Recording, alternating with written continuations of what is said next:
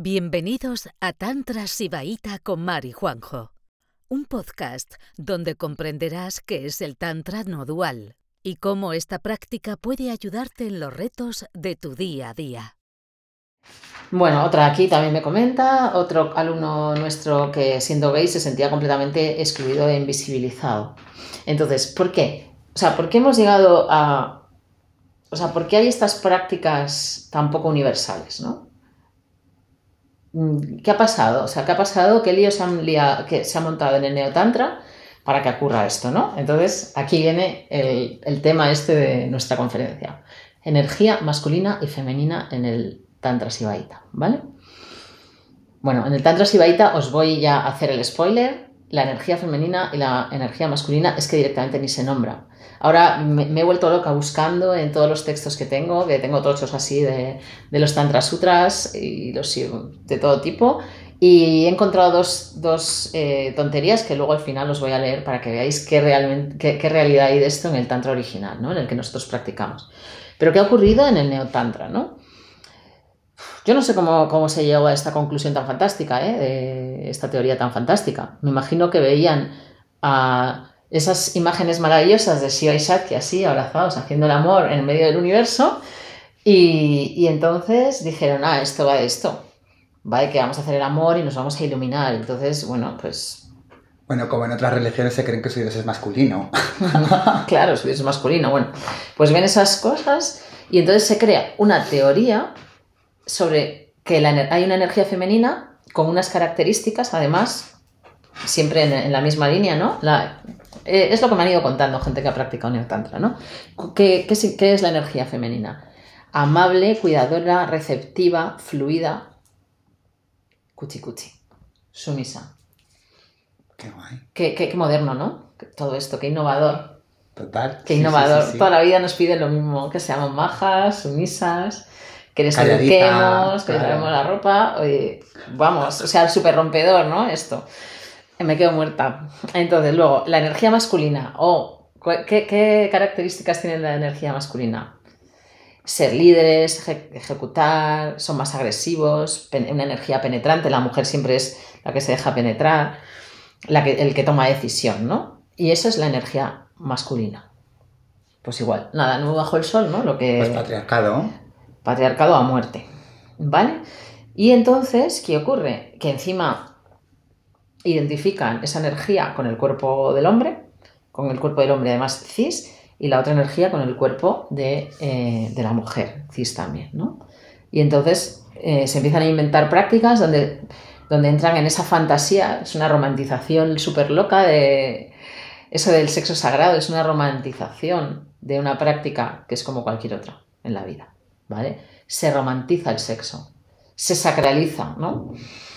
Y, entonces, bueno, pues empiezan a inventar prácticas de todo tipo donde se supone que eh, yo, el Shiva, a ti, la Sadki, ¿no? Pues yo, nos vamos a polarizar, ¿no? Yo ahí como energía masculina, y tal, ¿no? Tú penetrando, dejándote penetrar y no sé qué, y entonces creamos una alquimia y esa alquimia nos da la iluminación, nos da estados de éxtasis y además, pues sacralizamos ese tipo de sexo, condenamos el otro, el otro el sexo de la gente vulgar, ese nada, ese, es otra inconsciencia, ¿no? Bueno, ya que hablar que otro tipo de sexualidad, como puede ser el BDSM y demás, ya ah, eso, madre mía, ya eso es... Sí, sí, o sea, tampoco me quiero meter mucho ahí porque es que el tema da para mucho, sí, pero, no, sí. pero estas mismas personas que tienen estas prácticas tan, primero, puritanas y cis heteronormativas, eh, directamente si tienes una práctica tipo el BDSM, eh, pues es que, bueno, tienes algo que arreglar, estás mal, estás mal. Eso hay que curarte. Y como, y bueno, y ya igual, saliendo del tema del neotantra, eh, yo he estado con personas que me han enseñado bastante, ¿no? Por ejemplo, con un chamán que decía que curaba a los, a, los gays con medicina. O sea, cosas que ocurren en la espiritualidad. Entonces, donde deberíamos encontrar soporte, donde deberíamos encontrar consuelo, donde deberíamos encontrar un lugar donde ser vulnerable, eh, muchas personas encontramos violencia, ¿vale? Y eso es terrible, pero todo esto por la famosa esta teoría de la energía femenina y masculina. Esto, eh, mira, lo de las prácticas unas u otras y tal, que he dado los detalles, eh, varían bastante, pero lo de que todas esas escuelas neotántricas tienen unas características para lo femenino y otras para lo masculino, eso está en todas, ¿vale? Luego hay algunas que sí que me han contado que son más inclusivas o pretenden serlo y te dicen que las dos, o sea, que cada, que cada ser humano podemos integrar la energía femenina y la masculina, ¿vale? Integrarla, ¿eh? Y que va de eso. Pero es que precisamente esa persona que me cuenta esto, ¿no? Ah, mira, aquí eran más modernos, ¿no? Porque, porque, pues eso, decían que, que todos podíamos eh, representar las dos energías. Digo, ah, vale, entonces, ¿qué? Te dijeron que, pues que tú te empoderaras, que no sé qué. Era una mujer la que me lo cuenta. Y me dicen, no, me dijeron que, que iba mal de energía femenina que claro, que la había perdido y que no representaba bien eh, la energía femenina y que la tenía que integrar y más. Casi pierde su esencia. Y, y, esa persona precisamente acabó, pues, eh, que, es, una mujer de bandera brutal, no sé qué, mm, que si me está escuchando le mando un beso, pues claro, al final es como, vale, vale, al final me están diciendo que me, que me, que me vuelva sumisa, que me apague, que, que no, no, brille tanto, que no tome el control, que, que no sea eh, una líder. Entonces, luego, al final es, el mismo patriarcado, el mismo patriarcado, pero un poquito más disfrazado, ¿no?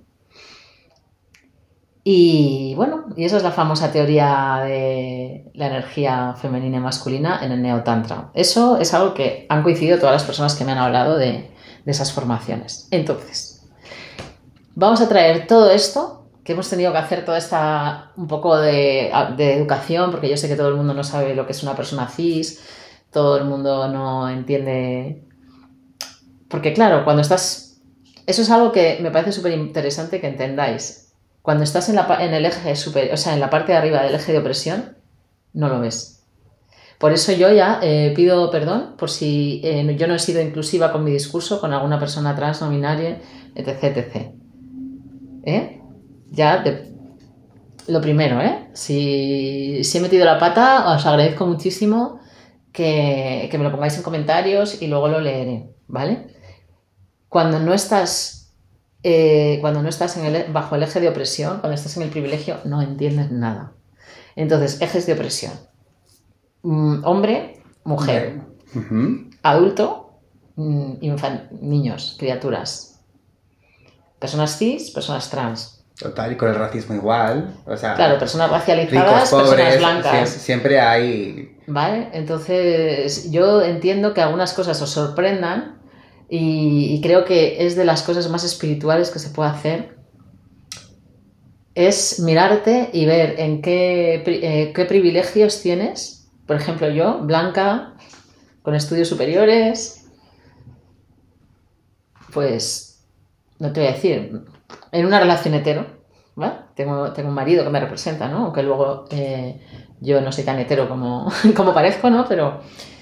Eh, y todos... Pero bueno, pero la sociedad es como, ah, genial. Claro, Andrea, pues sí, es una persona, es una persona trans, pero claro, pero pues eso, no, pues no es lo mismo que una mujer africana, eh, por lo menos vive en un país donde ha podido transicionar. o, mismo Latinoamérica y demás, o sea, que están ahí mucho más oprimidas que aquí. O sea, yo tengo la gran suerte de vivir aquí, de, de, estar, de estar aquí, pero aún así, a diario, todas las cosas que a veces te dificultan, bueno, te dificultan, bueno, que ya pasas, porque luego está, pero que a veces me ha o sea, creo que, que te dificulta o que o que en la época en la que antes de transicionar te decías, joder, es que ¿dónde me agarro para, para ser quien soy?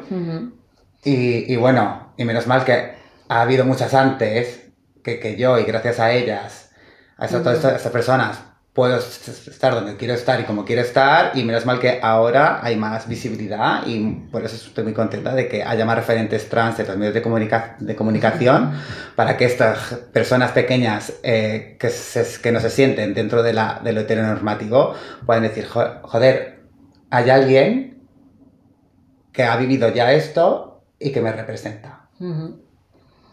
Pues por eso es que, Y, que, y que aún así, y que gente que quiera buscar la espiritualidad y que no, y que no, y que no sabe por dónde tirar, que por lo menos encuentre en el, en el Tantra de Kashemira eh, más aliadas. Por eso me apetecía muchísimo hacer esta conferencia, ¿no? Para, para porque eh, creo que de las cosas más espirituales que podemos hacer es darnos cuenta eh, qué privilegios tenemos y, bajarnos de ellos. Y, plantear estas prácticas es estar en el privilegio de no tener ni idea. Y es... Es horrible. Es horrible. es horrible, es violento. No, se pasa mal. Yo lo paso mal. Eh, de que esto se transmita como tantra la verdad. Entonces, bueno, ¿qué hay de todo esto? ¿Qué hay de esto de la energía femenina y masculina en el Tantra de Cachemira? Nada. O sea, nada. De verdad, trabajamos muchísimo. Mira, en, la gente que está en el grupo no paramos de revelar y comentar eh, los, los Sutras, ¿vale? Yo soy una friki que, bueno, que estudié filología clásica, me flipan las culturas antiguas y estoy todo el día como una rata de biblioteca, ¿no? Y yo cuando, cuando me he planteado esta conferencia he dicho, yo no he leído nada, ¿no? O sea, eso es evidentemente, como tantas otras cosas, es un invento del neotantra. Pero bueno, me, he puesto, ¿eh? Porque como soy una friki, me he cogido todos mis tochos de todos los textos que tengo comentados, además por, por personas que los entienden, pues y luego tienen, tienen unos índices y unos glosarios, y entonces me empezó a leer, como no, yo no recordaba haber leído nada sobre esto, me empezó a leer todos los glosarios y todos los índices. Resultado, bueno, he encontrado alguna cosilla, ¿vale? alguna cosilla. Pero eh, un detalle, ahora si queréis os lo leo a modo, a modo anecdótico. Pero no hay una teoría sobre eh, la energía femenina masculina. Eso es, sí es verdad que hay en la filosofía trica, en todas las escuelas del Tantra no dual, la idea está maravillosa de que Shiva y Satki, ¿eh? o sea, Shiva como representa la conciencia suprema, o sea, lo que ordena todas nuestras células para que podamos tener esta experiencia, y Satki, que es la energía, la materia, o sea, lo que hace que vibre, bueno, eh, Andrea vibra más denso que, que, que el espacio, y entonces ya parece que está aquí separada de la totalidad y que es un ser individual, ¿no? Entonces, la conciencia ordenadora y la energía, la materia, crean, Andrea, a mí, eh, a todas vosotras. Eso es la energía femenina y masculina. Eso es lo que quiere decir. Es una simbología de cómo, eh, de cómo la creación desde la conciencia suprema, a través de la energía, que es como que se la representa muchas veces como, mujer o yoginis o tal, crea esta experiencia, ¿vale? Pero si os ponéis a mirar, eh, bueno, esto lo dijo Odier en una conferencia, si lo dice Odier seguramente será verdad, que cuando, que en algunos textos eh, te dicen que Sati tiene unas características y Shiva otras, y que coges otro texto y, cambia completamente la teoría, o sea, no hay una fijación sobre qué, características tiene Satki y Shiva, ¿vale? Entonces, más allá de esta eh, simbología de cómo se crea todo este mundo de todo este mundo diferenciado ¿eh? que podéis percibir todos y que nos permite tener esta conversación, reírnos, mirar estas flores. Eso es eh, de lo único que está hablando cuando y de lo único que representa ese Shiva Shakti haciendo el amor, ¿vale? Entonces me he puesto un poco a cotillear a ver si salía el tema. Y a ver, aquí hay algo bastante interesante, ¿no? Eh, comentando un texto que es el Spanda Sandoja de, de Xemaraya, que habla sobre la doctrina Spanda. La doctrina Spanda es como esa vibración de la conciencia y que percibirla nos, nos, puede llevar al despertar. Y entonces, de repente, hay un texto ¿no? que, que hablan de, pues de que Shiva está rodeado de yoginis, ¿no? masas de yoginis. Y entonces eh, le pregunta a un alumno, ¿no? Esto es Las Manjó revelando este texto, ¿eh? explicándolo. Y le dice, chicas, chicas, como mujeres, ¿no? Ahí como, ah, vale, son chicas, ¿no? Y dice, no, no, energías. Y le dice, ah, bueno, hay energías masculinas también. Viras, dice, viras, ¿no? Es la yogini y el vira, como la versión femenina masculina del practicante de tantra. Y, dice, y dice, sí, sí. ¿Y cuál es la diferencia entre energía femenina y masculina? Eh, la mayoría de las energías son consideradas como femeninas. ¿Es verdad? Y, le dice, sí, muchas energías. Y, dice, y le dice otra vez, la mayoría de las energías son femeninas. Dice, no. Dice el Lasman ¿no? El, gran maestro tántrico. Dice, no, eh, son mitad y mitad. Y le dice, ah, bueno, pero yo pensaba que como Shiva es masculino, entonces pues le rodean esa corte de yoginis, no sé qué, porque, en plan, la, la binaridad está. De... Y le dice, dice, a ver, dice, no, porque Shiva no todo el rato está en su trono al lado de Parvati, en plan haciendo de pareja, ¿sabes? Dice, no, no siempre está así. Dice, él está en todo. Y al final, ¿qué te está diciendo? Que el propio Shiva está en las yoginis y en la energía femenina. O sea, te rompe la cabeza. Te rompe la cabeza. O sea, no quiere que nos hagamos ninguna idea de esto el Tantra porque estamos viendo que no funciona. Y luego, otra cosa aquí muy interesante, ¿no? que están eh, aquí en este texto. eh, bueno, esto es un texto que además recomiendo muchísimo porque está en castellano. Eh, de Cachemira, el supremo secreto. ¿Vale? Aquí, en, cuando Las Manjó está explicando las diferencias entre en el Advaita Vedanta, que es como, pues eso, que pretende ser una vía no dual, y el Shivaísmo de Cachemira, te dice, el Shivaísmo de Cachemira enseña que este pensamiento monista, ese pensamiento no dual, puede ser practicado por todos, hombre o mujer, sin restricciones de casta, credo o color. De hecho, nuestro Shivaísmo nos enseña que este pensamiento puede ser practicado con más provecho por las mujeres que por los hombres. E incluso pone a la mujer por encima en la práctica, ¿vale? Entonces, es el único, eh, el único texto donde he encontrado que se nombra mujer, ¿no? Y para decir que, que es que nuestra vida es una vida completamente inclusiva, que la puedes practicar, de, da igual de dónde vengas, eh, de qué casta seas, y, oye, esto es un tema, ¿eh? porque por ejemplo el Advaita Vedanta está diseñado solo para brahmanes hombres. A las mujeres no se nos daría esa enseñanza dual más elevada si practicáramos en la India. Luego aquí ya, bueno, pero son vías que ya empiezan siendo machistas. Entonces, bueno, yo amo mucho esta vía. Yo creo que, bueno, tú nos puedes contar cómo te has sentido, si has notado alguna diferencia por tu condición de persona trans en la práctica. Ah, no, es que yo aquí eh, somos personas. Somos personas, eh, tenemos nuestra vibración y demás, y solo es eh, continuando a nuestro conocimiento interior para ser más conscientes, pero en ningún momento ni me he tenido que poner en una energía de líder o sumisa o tal, o sea, eso ya lo hago yo en mi intimidad, así que no. Y luego, pues eso, en las prácticas, mm, ¿hay alguna diferencia de ser una mujer cis, ser una mujer trans, ser un hombre gay para nosotros? De hecho, nuestra caula es bastante queer. Menos mal. Entonces, bueno, que, que todas las personas que, que no estáis en la norma, eh, y os que sois maravillosas. maravillosas. Eh, hemos puesto esas flores ahí, en- pues como para rendir homenaje a todas las personas que, que sufrís opresión y que lleváis al mundo espiritual y seguís op- sufriendo opresión y que no tenemos por qué soportarlo, o sea, no tenemos por qué seguir perpetuando eso, eh, todo ese pensa este sistema mental, es un sistema mental, ¿eh? y el Tantra va de romper los sistemas mentales. Entonces, todos esos sistemas mentales hay que destruirlos ¿no? en, el, en el fuego de, de la pasión y en el fuego de la práctica.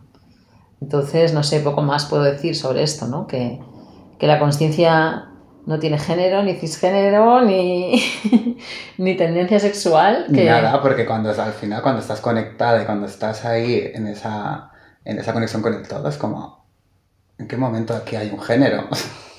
¿Sabes? O, esto, o, o- o si queréis hablar de almas, ¿acaso vos veis un alma con género? Claro, o sea, si queremos hacer todo el rato el salto de nuestro ser individual al ser universal, pues estamos desapareciendo y con eso todas nuestras características. Entonces, ¿de qué nos vamos a esforzar en tener una característica u otra? Si realmente la, la- la experiencia es desaparecer una y otra vez, ¿no? Y volver a tu ser individual y encima gozártelo más. Porque siempre con menos drama, siempre liberando Hombre, y más empoderadas y... A mí me encanta. Que abrimos a preguntas ya, ¿no? A ver, viene, viene Juanjo a ayudarnos con las preguntas de Instagram, que no las podemos ver desde, desde la aplicación. Bueno, sí hay, ¿eh? Sí, vamos a ver. Bueno, no sé si hay. Bueno. Aquí nos han dicho algunas cosas, pero que no sé si son exactamente preguntas. Bueno, os animo, si tenéis preguntas sobre este tema, ¿eh? o tenéis, bueno, de cómo podéis también practicar Tantra. Sobre todo también te- es una vía que, que- incluye todo, o sea, que, cualquier cosa que, que hagas puede ser hecha con conciencia. Entonces no es puritana tampoco como, como muchas de estas cosas que estamos, que estamos viendo, ¿vale? Entonces, bueno, os invito a que si nos queréis hacer preguntas a Andrea y a mí, eh, tenemos unos minutitos para ayudaros. Vale. Esperamos vuestras preguntas. Qué nervios, preguntas.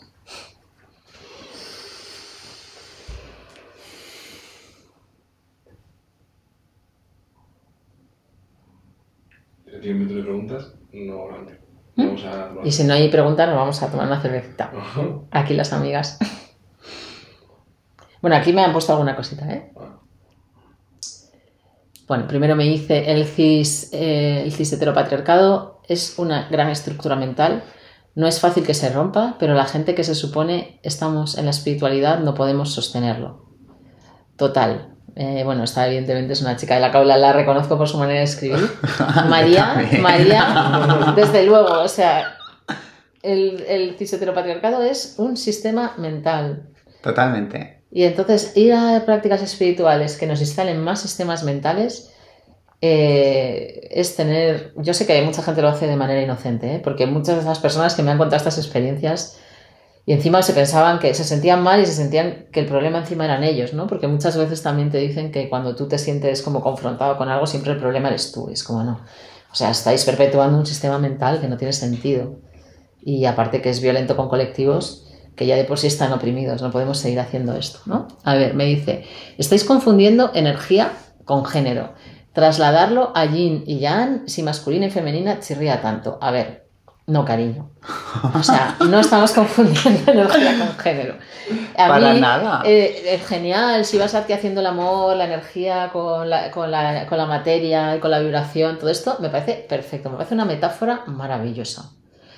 Pero de ahí a que te pongan a hacer una práctica heteronormativa como vehículo de conciencia y sobre todo como único vehículo de conciencia, sin dar alternativas a las personas que no están en esa norma, mm, creo que, creo que, es que estás hablando desde el privilegio y no eres capaz de ver lo mal que se pasa cuando, cuando intentas hacer una práctica, o sea, algo que te va a sanar, que te va a expandir y pones toda esa ilusión en Claro, que... es que ahí hay falta de empatía, porque luego esto, pero pasa tanto en la vida real todo el rato. A veces hay gente que no entiende, eh, sobre todo la, la gente, mucha gente cis, eh, cisgénero, perdón, que da igual si eres hetero o gay. ¿O no? Es que yo me he encontrado dentro del colectivo eh, LGTBI a mucha gente eh, transfoba, en plan de, es que yo no entiendo... eh, o que no, enti- no entienden el por qué tenemos que transitar o no entienden el por, eh, la identidad de género, porque claro, como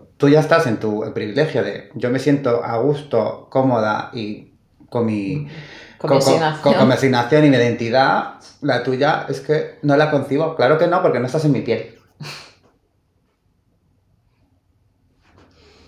Sí, sí, que eso de la energía Pero- femenina y pero- masculina, eso es precioso como metáfora de cómo se genera el universo y cómo se genera esta experiencia, y es muy útil, pero para crear formas de sexo catalogadas como... Perdón, era cuando estabais explicando las características. Ah, vale, vale, Ah, vale, vale, pues eso. Bueno, pero lo aclaramos también, que seguro que hay alguien que piensa así.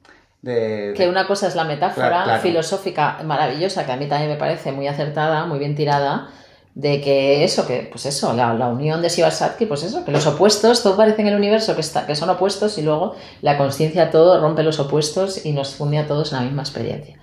Parece maravillosa, pero de ahí a que lo reproduzcamos con un varón y una hembra cis en un taller y que vendamos eso como sexo sagrado, o sea, es que en una vía no dual, o todo es sagrado o nada es sagrado.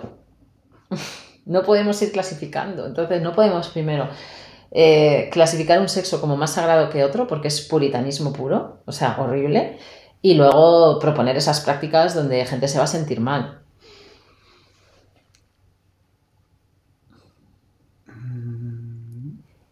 Ya, ya, no sabéis nada de mis privilegios. Bueno, pero eh, normalmente cuando la gente no entiende el discurso de, de- de la opresión es porque no lo ve porque está en el privilegio. No pasa nada, de verdad. O sea, O sea, tampoco te estamos atacando, ¿eh? eh, todos, tenemos, todos tenemos privilegios que desmontar, de verdad.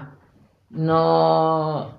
eh, ya te digo, por eso soy la primera que digo, me, me lanzo a hablar. O sea, me traigo pre- precisamente a una amiga trans porque no quiero apropiarme del discurso de una opresión donde, donde yo no estoy.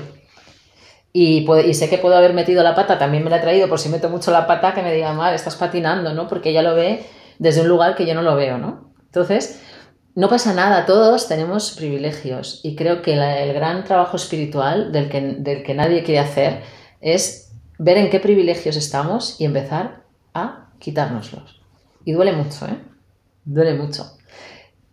Pero total, pero como cuando te, cuando te empiezas a, a deconstruir y ideas tuyas que tenías en tu cabeza que de repente te las desmontas, cuando empiezas a quitar lastre, que a todas nos ha pasado. Por eso, perdón que voy a meter un poco también ahí, me hace mucha gracia a estos, sobre todo con los tíos, ¿eh? Sí, sí, los tíos siempre te dicen, no, no todo el men, no todos, no, claro, generalices. no, el not all men y el, y el momento eh, que fue muy divertido esta frase que escuché, hablo en femenino para comerme un chumino Sí. eh, y, y que de repente vienen como estar ya como súper deconstruidos por pintarse las uñas. Es como, eh, y luego te sueltan unos comentarios es como, eh, o te... Bueno. sí. Entonces, eso, que, que- que no, no es algo ofensivo decir, mírate, porque igual lo estás diciendo desde el privilegio. Yo soy la propia, que, la primera que me lo digo todo el rato. O sea, me cuestiono y digo, coño, a ver si voy a estar hablando desde el privilegio, ¿no? Y todas tenemos nuestros privilegios. O sea, todos tenemos nuestros privilegios y nuestras opresiones. Entonces, no pasa nada, ¿eh? Que no hay que decir, no generalices, no todos los tíos, o no todas las, no sé qué, no todos los cis, no todos los heteros. No pasa nada. O sea, si eres hombre, estás en el privilegio. Si eres cis, estás en el privilegio. Si eres hetero, estás en el privilegio. Si eres cis hetero, blanco, con estudios, estás súper en el privilegio. Cariño, lo siento. No sé si es el caso, ¿eh? que no sé quién eres, pero, pero te quiero decir, hay un. Hay una cosa que hay que empezar a ver y sin eso poca espiritualidad, Claro, total, y poco, de- poca iluminación vamos a tener. esta- mira, esta, esta, esta, esta sociedad está así, como bien decía ella. Eres un tío blanco, cis, con estudios, privilegio. Luego vendrían las tías blancas, cis, con estudios, privilegiadas. Y así, progresivamente.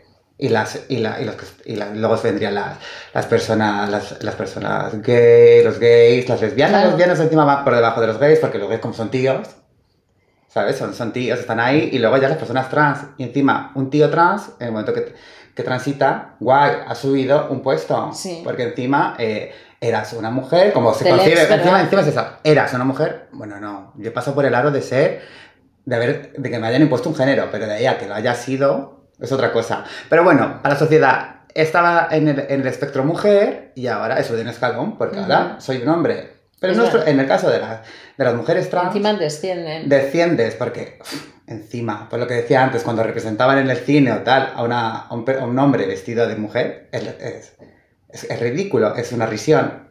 Estamos ya... No, y encima pues te- ya te, te expones a todas las, a- pues lo típico, a que, a que te acosen, te agradan. Claro, y encima cuando ya te, eh, cuando la gente te lee que eres trans, se creen que eres ya, o sea, directamente súper abierta sexualmente, que puedes hacer lo que quieras en...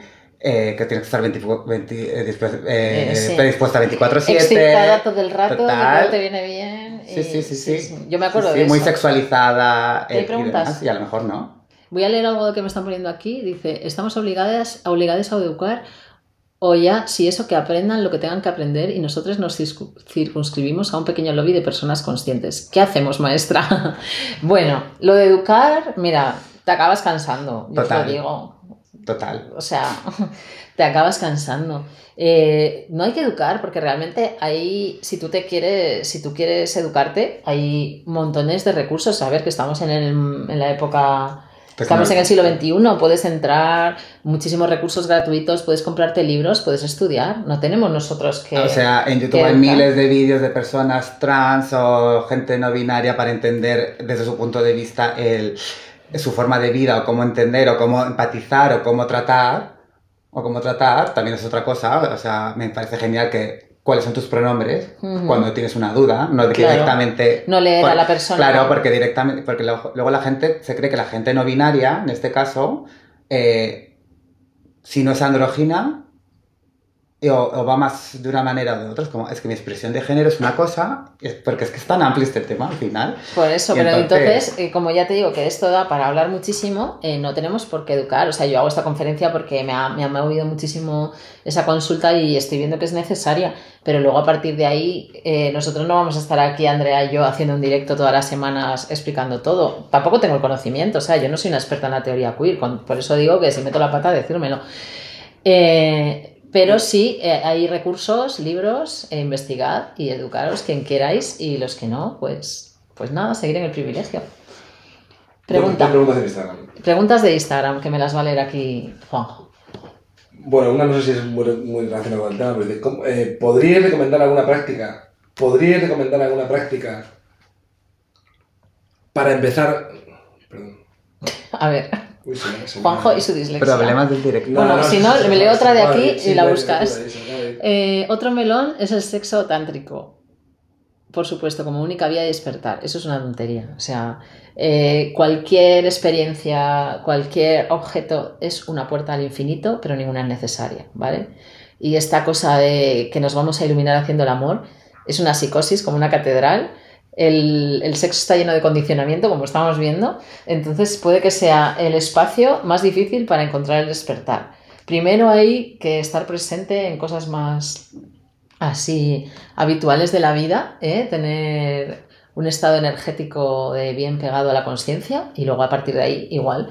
Hombre, A veces- imagínate que tienes bloqueos sexuales o que de repente te consideres una persona sexual Ujú. y que de repente tengas ya. que esforzarte a hacer que- eh, ejercicios de, eh, de sexo sagrado. Hola. Es que ninguna, A lo mejor tienes que trabajar otras cosas antes de empezar con eso. ninguna vía es necesaria, ninguna puerta es necesaria. ¿eh? Y a mí esto del sexo sagrado, pues eso, o todo es sagrado o nada es sagrado. O sea, esto fatal.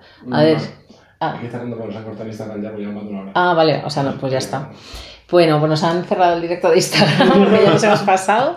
Eh, mira, voy a leer para los que seguís aquí. eh, Bueno, había una, había una pregunta que sí que te la leo. Ah, vale, y luego te la vean y luego la... Sí, era... Léemela que se oiga. Es que no, no la tengo aquí, pero la recuerdo. Vale, O dímela. sea, era, era que, que, claro, que, que cómo, cómo nos relacionamos los privilegiados con los opresores o los opresores con los, con los privilegiados. En este, dice, hay mucha desinformación, ¿cómo nos relacionamos unos con otros? Esa es la pregunta. ¿Que cómo nos relacionamos? Los opresores con los privilegiados. O los privilegiados con los opresores, porque Pero si mucha los- desinformación, ¿cómo, cómo, cómo Pero si los. O con los oprimidos, porque privilegios. Oprimidos, oprimidos. O sea, Ah, vale. oprimidos y privilegiados. Vale, pues teniendo empatía. O sea, teniendo empatía, lo primero, y luego eh, teniendo un poco de información. O sea, porque lo- llega mucha gente a hablar con alguien directamente, lo que decía antes. la- o sea, ¿qué cuesta eh, lo, lo de los. Lo de Sí. los pronombres, o ¿Cuáles son directamente, o, o hay preguntas que directamente no se hacen. Que estás conociendo a alguien y que es trans. Ay, ¿cómo te llamabas? Eso ¿Cómo me llamabas interesante. qué? Eh, ¿estás, ¿Estás operada? Eh, ¿Tomas hormonas? Es como, eh, pero esa es mi vida, chica. ¿Tomas pastillas para la tensión? Eh, yo que sé, estás circuncidado, te vas a hacer la vasectomía. Eh, yo qué sé. Eh, ¿Cómo tienes las orellas del pezón? ¿Te lo pregunto? No, no. Pues eh, hay ciertas preguntas que no se hacen. Sí, a ver, pues los que, los que están arriba del eje de la presión, pues eso, informarse, ¿eh? si tenéis esa sensibilidad, informarse. Y yo, pues eso, sí, y, si estás por debajo del eje de la presión, yo creo que tampoco podemos salvar a todo el mundo, pero oye, si, si realmente te, pues te, te, te hacen una pregunta de estas que te hace sentir violento, es como, cariño, no te voy a contestar porque esta pregunta me hace sentir violento. Claro, pero Eso es. porque hay mucha Y, desinformación. y yo animo también a todas las que estáis aquí en este, en este tipo de colectivos, ¿no? Que empecéis a hablar, ¿no? Porque muchas, por ejemplo, los chicos que estaban en los talleres de Tantra han estado en los talleres de Tantra ahí comiéndose los talleres de Tantra donde no pintaban nada y ahí estaban, y ahí estaban. Qué mínimo decir, oye, no sé si os dais cuenta que, Claro. que yo aquí no estoy encajando y que estoy, o sea, hablad, ¿no? O sea, eh, luego muchas veces como la comunicación es súper importante. Ya está, ¿no? Pues gracias Si, a... si, tienen preguntas, que lo dejen en el Ah, eso. Y ya contestaremos después. Bueno, hasta aquí me dicen cosas porque no son realmente preguntas. Bueno, que querides, eh, vamos a terminar con esta conferencia. Gracias a Andrea por acompañarme y, Un placer, bueno, si se ha quedado... y, y luego, eh, si, que, si tenéis más dudas, preguntas, ruegos, cualquier cosa, podéis seguir escribiendo en los comentarios y luego ya tranquilamente con una cervecita eh, los leemos y, y haremos lo posible por contestar eh, todas vuestras dudas, ¿vale? Gracias por la afluencia, la atención y abriros a este tema tan olvidado en la vida espiritual. Bueno, gracias, gente, de todos lados. Gracias por escucharnos. Volveremos pronto con otro episodio de Juan y Mar, un podcast de Tantra Sibaita.